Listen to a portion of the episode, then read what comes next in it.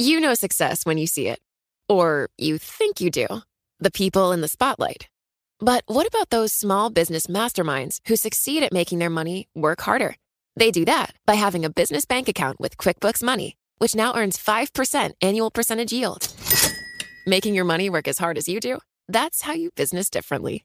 Learn more about QuickBooks Money at quickbooks.com slash 5APY. Banking services provided by Green Dot Bank, member FDIC. Only funds and envelopes earn APY. APY can change at any time.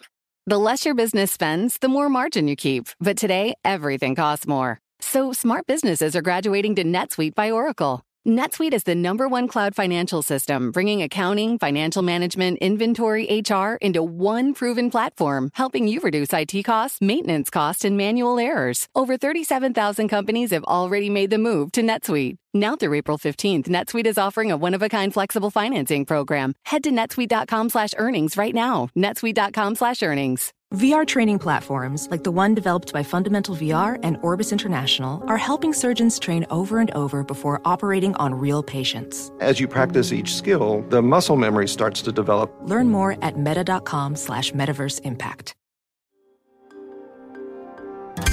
Le entregamos todo lo que necesita saber para comenzar el día. Esto es Bloomberg Daybreak para los que escuchan en América Latina y el resto del mundo.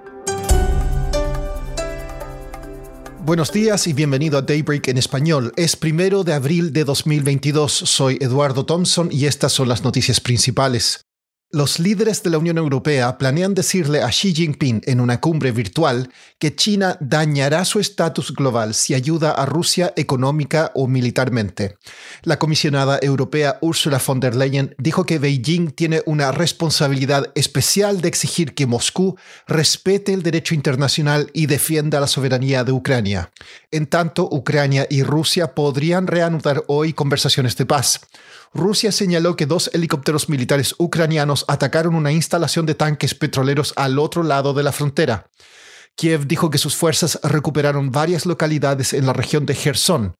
Cerca de 1.500 personas fueron evacuadas ayer a través de tres corredores, incluidas 631 personas desde Mariupol. Francia acusa al ejército de Rusia de bloquear sistemas de navegación satelital utilizados por aviones comerciales, y el economista jefe de la OCDE dijo que el mundo está subestimando el impacto de larga duración de la guerra.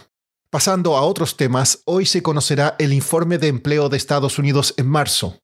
El consenso es de un aumento en las nóminas no agrícolas de 490.000 y que la tasa de desempleo disminuyó de 3,8% a 3,7%. La inflación de la eurozona acumuló un alza del 7,5% en los 12 meses a marzo, un nuevo máximo histórico y por encima de lo previsto. Pasando a América Latina, el Banco de la República de Colombia subió las tasas de interés en un punto porcentual a 5%, por debajo del consenso. La entidad también dijo que prevé que el Producto Interno Bruto se expanda 4,7% este año, más del doble que el pronóstico promedio para la región. En la República Dominicana, el Banco Central elevó su tasa al 5,5%. El presidente de México, Andrés Manuel López Obrador, dijo que el país reducirá su procesamiento de crudo a 850 mil barriles por día desde una meta de alrededor de un millón para aprovechar el repunte de los precios internacionales. Esto pone en suspenso el objetivo del presidente de producir todo su combustible en casa. El presidente de Venezuela, Nicolás Maduro, recibió una segunda visita en Caracas del fiscal de la Corte Penal Internacional. Se busca trabajar en los términos de un memorando de entendimiento firmado entre las partes en noviembre. Venezuela acordó permitir que la CPI instale una oficina en Caracas para fomentar el diálogo y la interacción. Este domingo será la segunda vuelta presidencial en Costa Rica. Al contrario del resto de la región, estas elecciones no están marcadas por la polarización. Michael McDonald, quien cubre Centroamérica para Bloomberg News, nos cuenta más.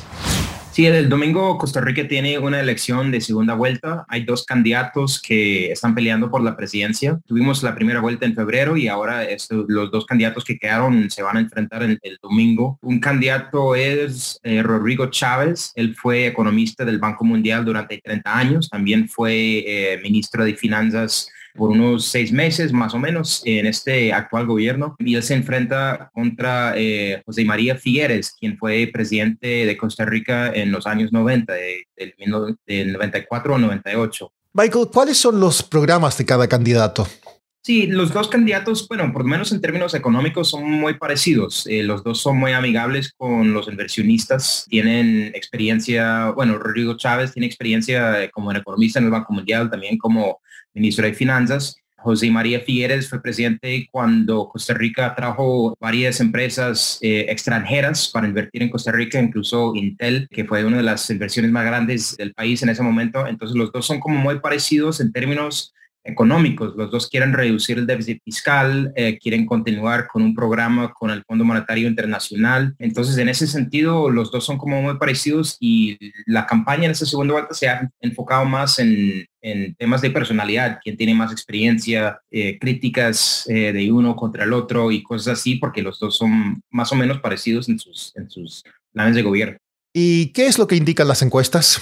Sí, las encuestas han indicado desde la primera vuelta hasta la fecha que Rodrigo Chávez tiene la ventaja. Eh, se ha cerrado un poco esa brecha en las últimas semanas porque han habido cuestionamientos sobre eh, financiamiento de su campaña, han habido algunos ataques contra él por algunos eh, temas de acoso sexual en el Banco Mundial. Entonces se ha cerrado un poco esa brecha en las últimas semanas, pero él todavía sigue con una pequeña ventaja en las encuestas. Por último, un estudio de los CDC reveló que uno de cada cinco estudiantes de secundaria en Estados Unidos no se identifica como heterosexual y muchos dijeron que enfrentaron problemas de salud mental en el último año. En el informe, alrededor del 22,5% de los encuestados dijeron que eran gays, lesbianas o bisexuales o que se identificaban de alguna otra manera o se cuestionaban su identidad sexual. Eso es todo por hoy. Soy Eduardo Thompson. Que tengan un excelente fin de semana. Para conocer todas las noticias que necesita para comenzar el día, revise Daybreak en español en la app Bloomberg Professional. También puede personalizar Daybreak para recibir las noticias que desee. Eso es todo por hoy. Sintonice el lunes Bloomberg Daybreak